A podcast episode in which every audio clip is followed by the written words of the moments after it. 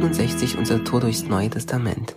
Ich bin Christoph und lese uns heute aus dem Römerbrief das Kapitel 15 und davon die Verse 1 bis 7.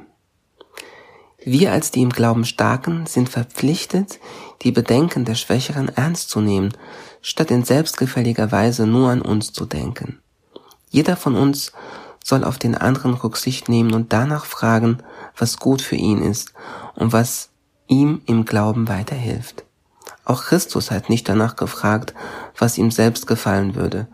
Es heißt von ihm in der Schrift, gegen mich, o oh Gott, richten sich die Beschimpfungen deiner Feinde. Und alles, was die Schrift sagt und was do doch schon vor langer Zeit niedergeschrieben wurde, sagt sie unsretwegen. Wir sind es, die daraus lernen sollen, wir sollen durch ihre Aussagen ermutigt werden, damit wir unbeirrbar durchhalten, bis sich unsere Hoffnung erfüllt. Denn von Gott kommt alle Ermutigung und alle Kraft, um durchzuhalten. Er helfe euch, Jesus Christus zum Maßstab für euren Umgang miteinander zu nehmen und euch vom gemeinsamen Ziel bestimmen zu lassen. Gott möchte, dass ihr ihn alle einmütigt und mit voller Übereinstimmung preist, ihn, den Gott und Vater unseres Herrn Jesus Christus. Darum ehrt Gott, indem ihr einander annehmt, wie Christus euch angenommen hat. Die Einheit der Gemeinde ist Gabe und Aufgabe zugleich. Sie ist ein Geschenk, das Gott denen gibt, die ihm gehören. Sie ist Gottes Gabe an seinen Sohn, Johannes 17 zum Beispiel, und kann genauso wie die Gemeinde selbst nicht zerstört werden. Aber sie kann verdunkelt, sie kann gestört und getrübt werden.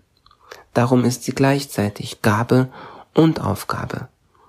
In unserem Text heute gibt uns Gott einige ganz wichtige Punkte und Inspiration bezüglich dem, was wir tun können, um diese Aufgabe gut anzugehen.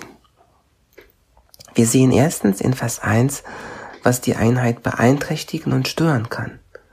Und das ist Selbstbezogenheit und Selbstzucht. Ich sehe das gerade so deutlich bei Hannah, meine Zweijährige, und bei Samuel, der jetzt vier ist. Die beiden spielen so schön miteinander und plötzlich ein Anfall von Selbstsucht, Selbstgefälligkeit und das schöne Spiel ist total gestört und nicht selten auch ganz vorbei. Nur weil einer in selbstgefälliger Weise an sich dachte und keine Rücksicht nahm. So schade. Aber auch bei uns ist es nicht anders. Einheit und Gemeinschaft wird zerstört, wo kleine oder große Menschen in selbstgefälliger Weise nur an sich denken. What a pity. Vers 2 in unserem Text zeigt zweitens, was unser persönlicher Anteil unsere Mitwirkung und das, was wir beisteuern können, ist. Wir lesen hier, jeder von uns soll auf den anderen Rücksicht nehmen und danach fragen, was gut für ihn ist und was ihm im Glauben weiterhilft. Achtsamkeit und Rücksicht nehmen und danach fragen, was gut für ihn, für sie ist und was der Person im Glauben weiterhilft. Ich möchte wirklich lernen, achtsam zu sein und, und behutsam Rücksicht zu nehmen, sowie aktiv zu fragen, was benötigt diese Person im Leben und in ihrem Glauben, um weiterzukommen. Und wow, wie, wie cool ist das, wenn, wenn das der allgemeine Mindset bei Kirche, die bewegt ist. Und wie ich finde, ist er es schon. Aber wir dürfen hier noch mehr zunehmen. Wenn wir es versuchen, merken wir allerdings sehr bald, dass wir es nicht so leicht dauerhaft schaffen können und immer wieder in, in alte Muster zurückfallen. Darum brauche ich drittens Inspiration und Motivation, um unbeirrbar durchzuhalten.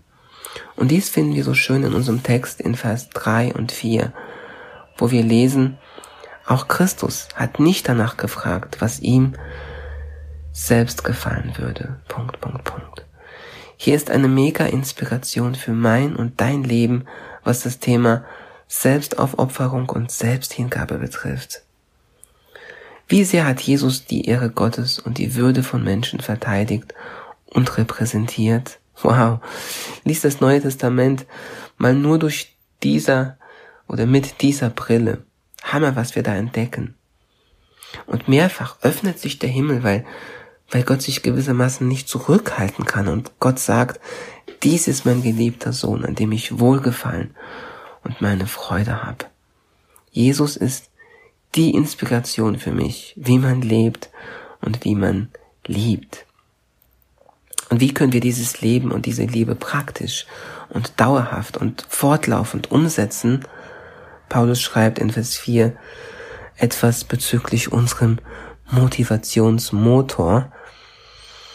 Und alles, was die Schrift sagt und was doch schon vor langer Zeit niedergeschrieben wurde, sagt sie unsretwegen.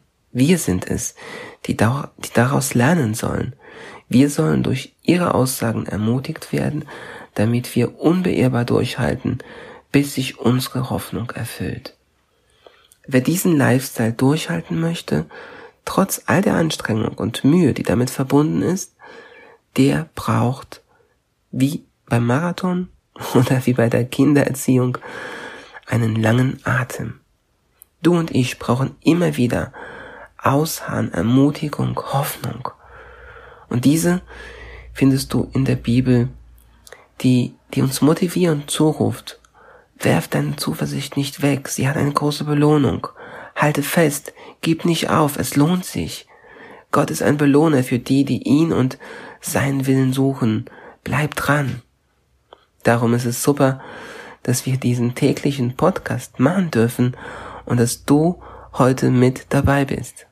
Sei ermutigt, dich der Einheit der Gemeinde zu committen und erfahre, welche Kraft und welchen Megasegen das in deinem Leben und im Leben von anderen Menschen haben wird. Sei gesegnet. Bye bye.